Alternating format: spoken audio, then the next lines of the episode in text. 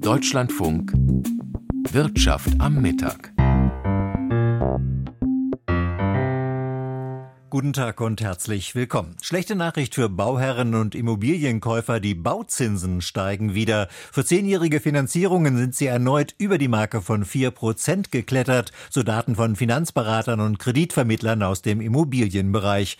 Die Sparkassen klagen schon seit einiger Zeit über eine nachlassende Nachfrage nach Immobilienkrediten. Ob das heute auch ein Thema auf der Jahresbilanz des Deutschen Sparkassen- und Giroverbandes war, mehr dazu in dieser Sendung, in der wir uns darüber hinaus mit Volkswagen und den Investitionen Investitionen in den nächsten Jahren beschäftigen werden. Auch hier Anlass die Jahresbilanz und Startups in den USA und wie sie die Pleite der Silicon Valley Bank für viele die Hausbank erleben, ist ebenfalls ein Thema. Und durch die Sendung begleitet sie Günter Hetzke. Wie gering letztendlich das Vertrauen in die Banken doch ist, das hat sich deutlich ab vergangenen Freitag gezeigt, als eine eher kleine Bank pleite gegangen ist, was aber Schockwellen weltweit auslöste. Die Aufregung war und ist groß. Wie kommt das eigentlich? Fehlt das Vertrauen in die Kontrolle? Die US-Notenbank jedenfalls hat eine interne Überprüfung zur Pleite angekündigt, um möglicherweise nachzujustieren, wie Nina Barth berichtet. Die US-Notenbank Federal Reserve will die Regulierung der zusammengebrochenen Silicon Valley Bank überprüfen.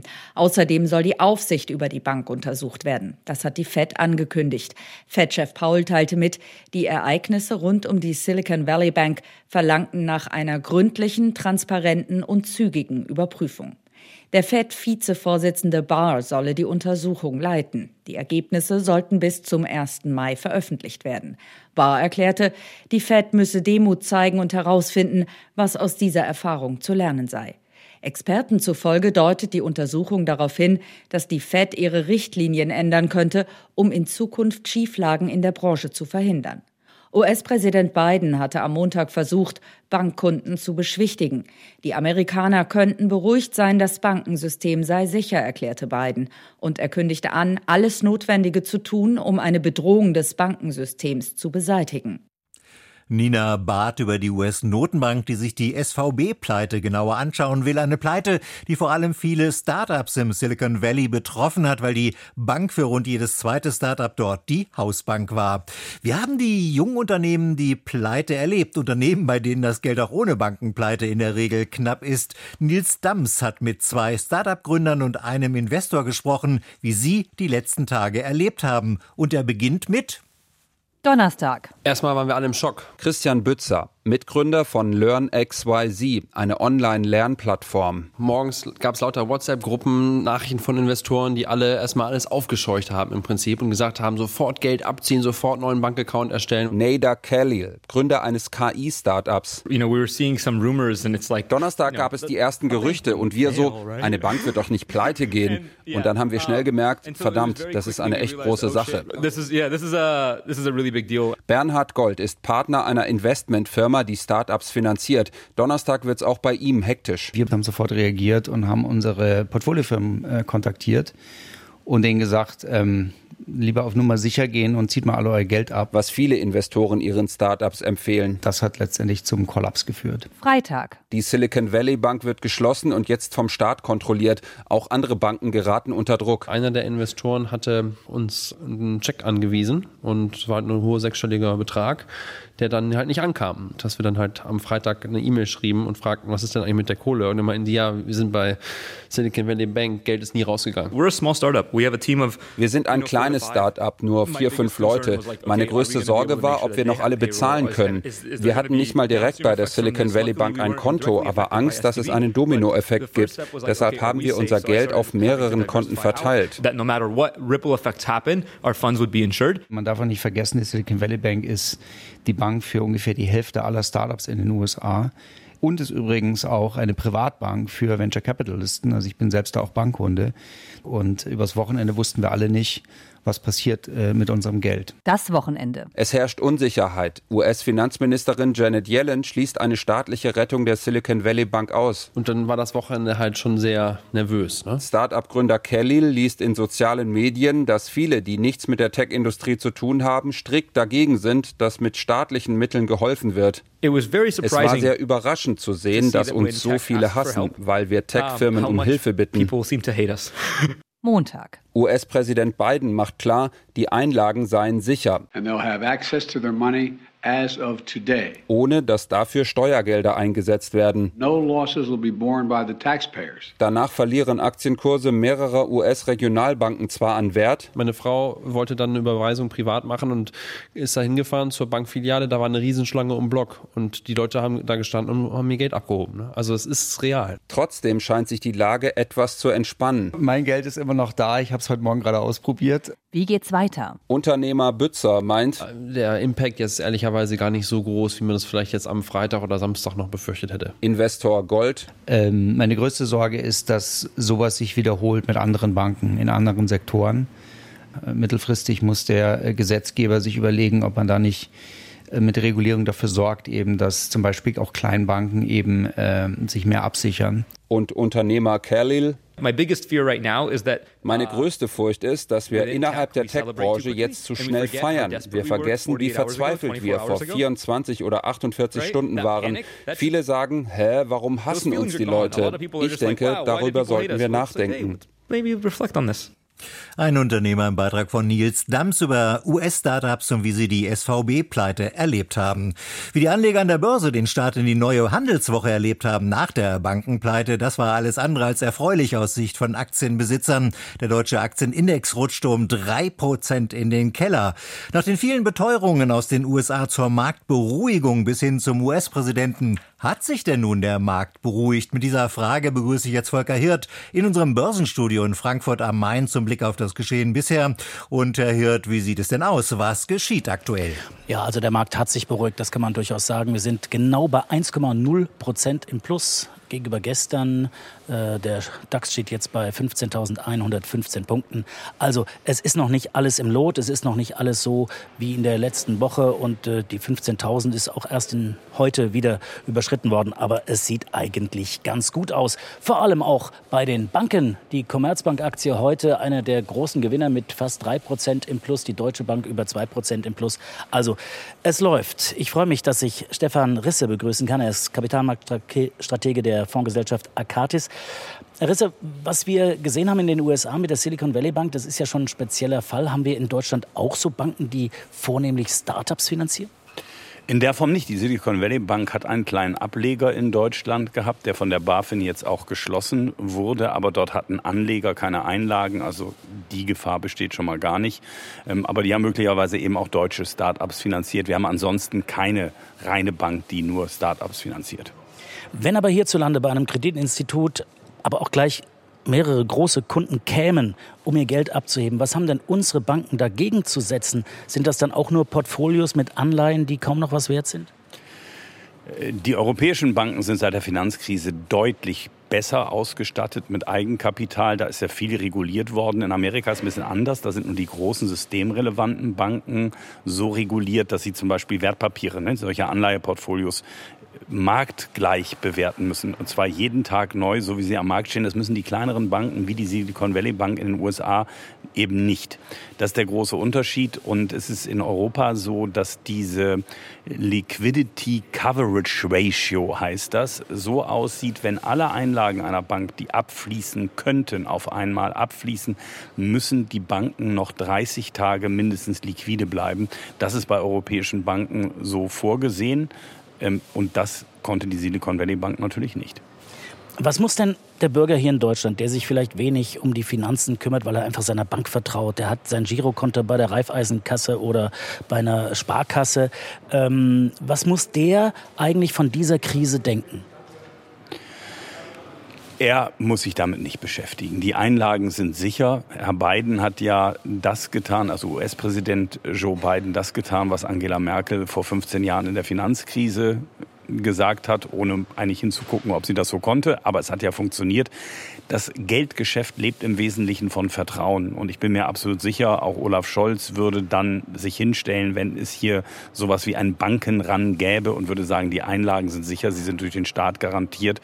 Und dann dürfte auch nicht viel passieren. Das ist ja selbst in der Finanzkrise nicht passiert und die war viel essentieller als das, was wir jetzt sehen und möglicherweise noch sehen werden. Ich habe es eingangs erwähnt, äh, die Aktien der Deutschen und der Commerzbank, die steigen überproportional und über dem Durchschnitt. Ist die Krise jetzt vorbei? War das ein Gewitter, was mittlerweile durchgezogen ist? Das glaube ich überhaupt nicht. Wir haben den stärksten Zinsanstieg gesehen in der Geschichte. Prozentual betrachtet ist es der stärkste. Wir haben in Amerika die Leitzinsen innerhalb von zwölf Monaten verzehnfacht. Und ich habe schon vor Wochen gesagt, Zinserhöhungen wirken mit Zeitverzögerung. Es wird irgendwann irgendwo knallen. Wo, kann man immer nie voraussagen. Jetzt haben wir den ersten Knall und ich glaube, es werden weitere folgen. Aber es wird nicht eine systemische Bankenkrise wie in der Finanzkrise, weil, wie schon erwähnt, die Banken heute anders aufgestellt sind. Da hat der Regulierer schon seine Arbeit gemacht, damit sowas nicht wieder passiert. Aber auf der Unternehmensseite könnte ich mir auch noch die eine oder andere Pleite vorstellen, denn Unternehmen haben in den letzten Jahren sich stark verschuldet, haben die tiefen Zinsen genutzt. Wenn die dann irgendwann neu finanzieren müssen zu den hohen Zinsen, dann wird es schwierig. Ja, wir haben ja immer noch die Inflation, die muss bekämpft werden. Jetzt sagen Sie, das ist jetzt so ein bisschen auch der Fluch äh, der hohen Zinsen, was wir da jetzt auch gesehen haben. Was macht jetzt die Notenbank? Man hat jetzt schon gehört, die werden wahrscheinlich keinen weiteren Zinsschritt beschließen.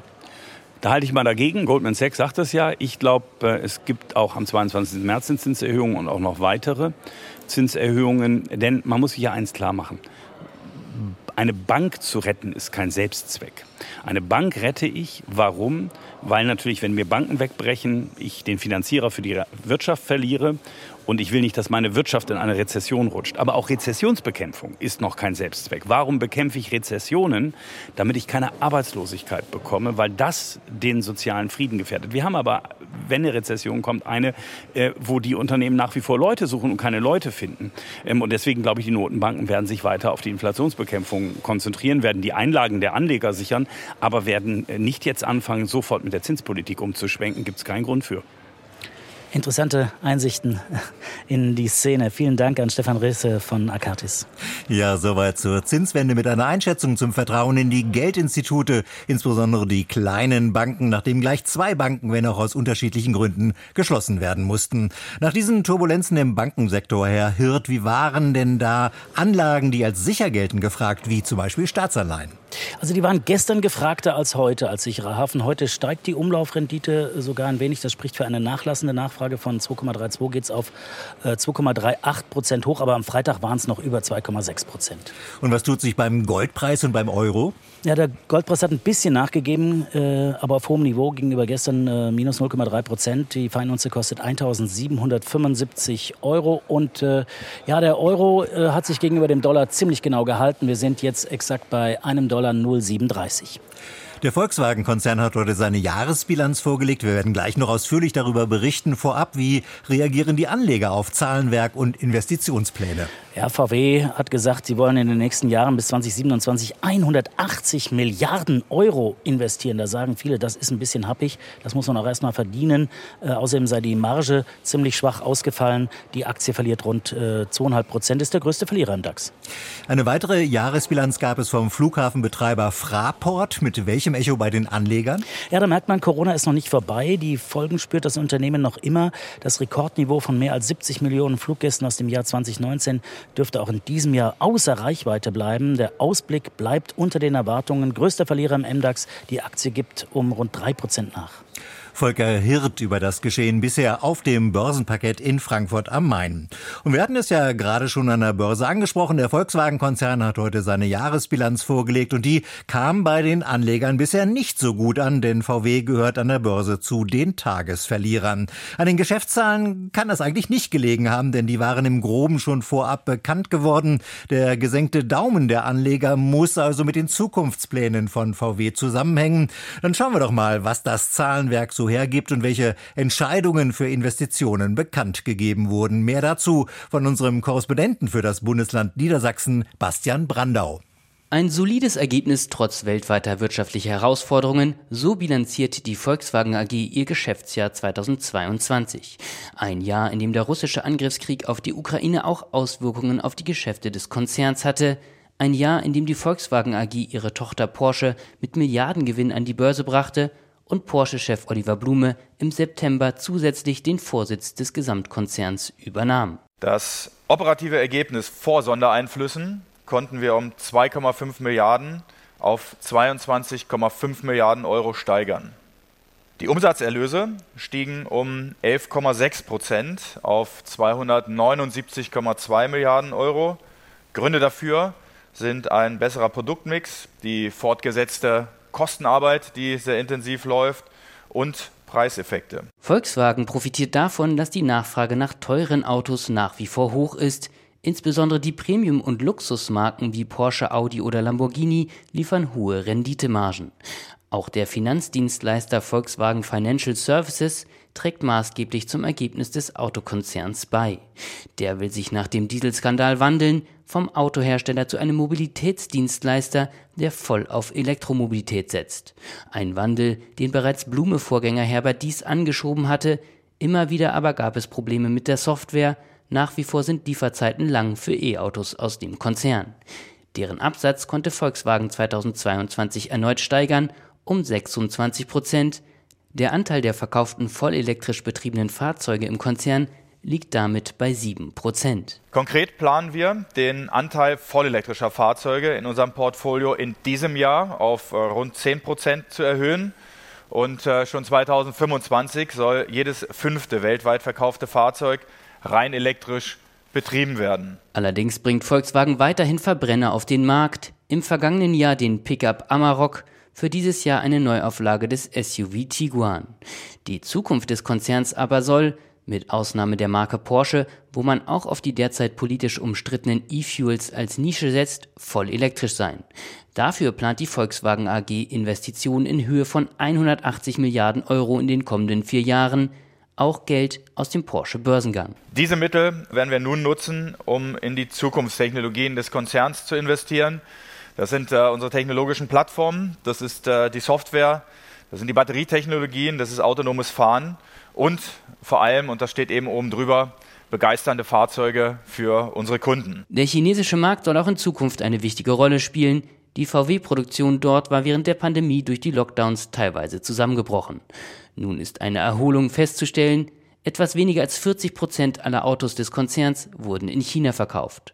VW-Chef Oliver Blume. Der chinesische Markt verändert sich technologisch mit rasender Geschwindigkeit und das ist äh, wirklich beeindruckend, was man dort sieht.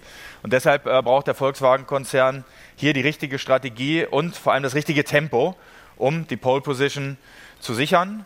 Bei den Verbrennerfahrzeugen sind wir sehr stark, bei den elektrischen Fahrzeugen haben wir dort noch aufzuholen. Menschenrechtsorganisationen hatten immer wieder kritisiert, dass Volkswagen auch an seinem Werk in der chinesischen Provinz Xinjiang festhalte. China begeht in Xinjiang nach Erkenntnissen der UN-Menschenrechtskommissarin massive Menschenrechtsverletzungen. Die Investitionsbank Deka strich kürzlich nach einem kritischen Bericht einer US-Rating-Agentur zu den Bedingungen in Xinjiang VW-Aktien aus ihren nachhaltigen Aktienfonds. Bastian Brandau über die Jahrespressekonferenz der Volkswagen AG. Und auch der Deutsche Sparkassen- und Giroverband hat heute seine Jahresbilanz vorgelegt und das genau in einer Zeit, in der das Vertrauen in Geldinstitute rapide gesunken ist durch die beiden Bankenschließungen in den USA. Bei der SVB, der Silicon Valley Bank, waren hohe Abschreibungen auf Anleihen ein Grund für die Pleite. Diese Abschreibungen sind für alle Geldinstitute derzeit ein Thema. Ob sie für die Sparkassen ein Bilanzrisiko sind oder ob das weggesteckt werden kann und wie sich die Zinswende überhaupt auf das Geschäft der Sparkassen auswirkt. Mehr dazu von Brigitte Scholtes. Eigentlich sind die Sparkassen ja froh über die Zinswende der Europäischen Zentralbank, denn die negativen Zinsen hatten ihr Geschäft stark belastet.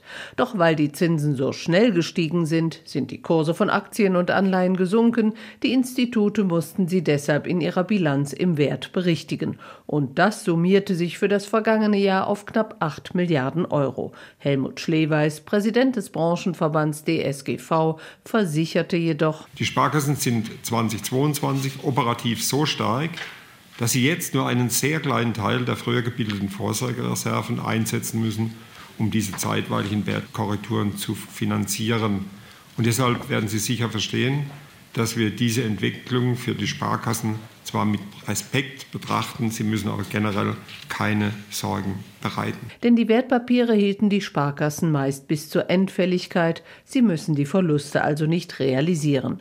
So steht nach vorläufigen Zahlen unter dem Strich ein Jahresüberschuss von etwa 1,5 Milliarden Euro für die 360 Institute des DSGV. Das sind 100 Millionen Euro weniger als ein Jahr zuvor. Schleweis verwies jedoch darauf, dass anders als man das an der Silicon Valley Bank in den USA beobachtet habe, die Regulierung in Europa und Deutschland viel strenger sei. Mit den Liquiditätskennziffern, wie sie für uns gelten, wäre das Ganze nicht passiert, sondern wäre viel früher schon entsprechend aufgefallen. Insofern ist es da etwas, wo man Vergleichbarkeit herziehen kann. Nein, es ist auch so, wenn wir als Sparkassenverband beim Thema Proportionalität, Verleichterung in der Regulierung entsprechend geltend gemacht haben, dann war das nie beim Thema Kapital oder beim Thema Liquidität, sondern da ging es um andere Themen. Eine Ansteckungsgefahr sieht der DSGV-Präsident deshalb nicht.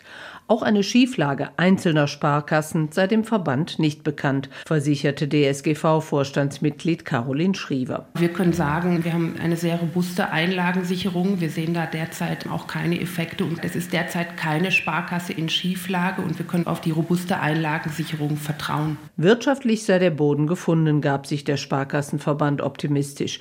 Deshalb legten die Institute nur 370 Millionen Euro als Vorsorge für faule Kredite zurück, weniger als in den Vorjahren. Doch litten auch die Kundinnen unter der Zinswende. Das spüren die Sparkassen in der Baufinanzierung. Die Neuzusagen seien im vergangenen Jahr bei den 360 Instituten um ein Drittel deutlich eingebrochen, sagte Schleweis. Man kann auch nicht wegreden, dass sich die Zinslasten in kurzer Zeit in etwa vervierfacht haben, wenn man nicht festgeschrieben hatte. Wir rechnen allerdings nicht damit, dass die derzeitige Bauflaute lange anhalten wird. Denn dazu fehle es an zu vielen Wohnungen, zahlreiche energetische Sanierungen seien wegen der Klimawende nötig und schließlich sei der Wunsch der Bürger nach Wohneigentum ungebrochen. Die Jahresbilanz des Sparkassen- und Giroverbandes zusammengefasst von Brigitte Scholtes. Und um gleich 13.57 Uhr kommen wir zur Wirtschaftspresseschau. Kommentiert wird unter anderem die Ankündigung des Warenhauskonzerns Galeria Karstadt Kaufhof bis Anfang nächsten Jahres 52 seiner noch verbliebenen 129 Filialen zu schließen. Die Frankfurter Allgemeine Zeitung führt aus, die Mitarbeiter des angeschlagenen Warenhauskonzerns Galeria haben einiges mitgemacht. Und zwar seit Jahren schon. Schließlich ist mit dem Zusammenschluss von Kaufhof und Karstadt nicht, wie damals blumig vom neuen Eigentümer René Benko angekündigt, alles besser geworden. Ganz im Gegenteil. Das Geschäft steckt in der zweiten Insolvenz innerhalb von weniger als drei Jahren. Schon 2020 wurden tausende Stellen gestrichen. Mit weiteren 52 zuschließenden Warenhäusern stehen abermals rund 5000 Arbeitsplätze im Feuer. Die Allgemeine Zeitung aus Mainz analysiert, der Schrumpfkurs ist der erneute verzweifelte Versuch, das Konzept Warenhaus in die Zukunft zu retten. Ob die Rechnung aufgeht, ist ungewiss. Die Standorte mit Gastronomie und Dienstleistungen attraktiver zu machen, ist sicher der richtige Weg. Auch die Abkehr vom Zentralismus, die den Standorten vor Ort mehr Entscheidungsspielräume einräumt, ist zu begrüßen. Mit einem Online-Anteil am Geschäft von zuletzt geschätzt sechs Prozent wird der Konzern aber sicher nicht überleben können. Die Nürnberger Nachrichten kritisieren, das Management habe zu spät reagiert. Ein Gutteil der Probleme ist schlecht hausgemacht und rührt in nicht wenigen Fällen aus alten Karstadt-Zeiten lange vor der Fusion. Und dann ist da auch noch der Eigentümer des Unternehmens, Investor René Benko, mit seiner Signa-Gruppe.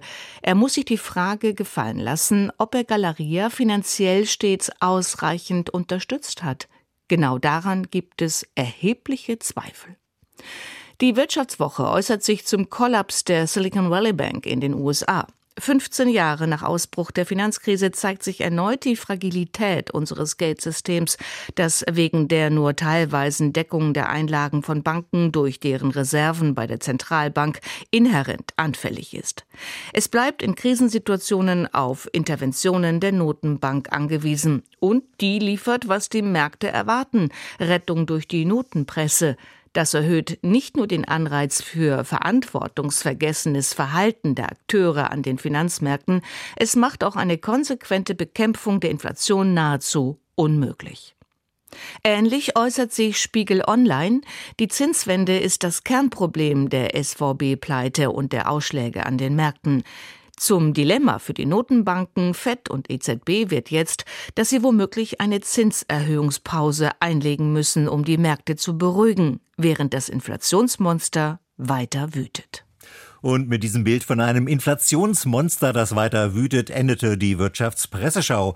In der Sendung Deutschland heute geht es gleich unter anderem um die Solarwende und den Denkmalschutz, was nicht immer harmoniert. Und mit diesem Programmhinweis geht die Sendung Wirtschaft am Mittag zu Ende. Durch die Sendung begleitete sie Günter Hetzke.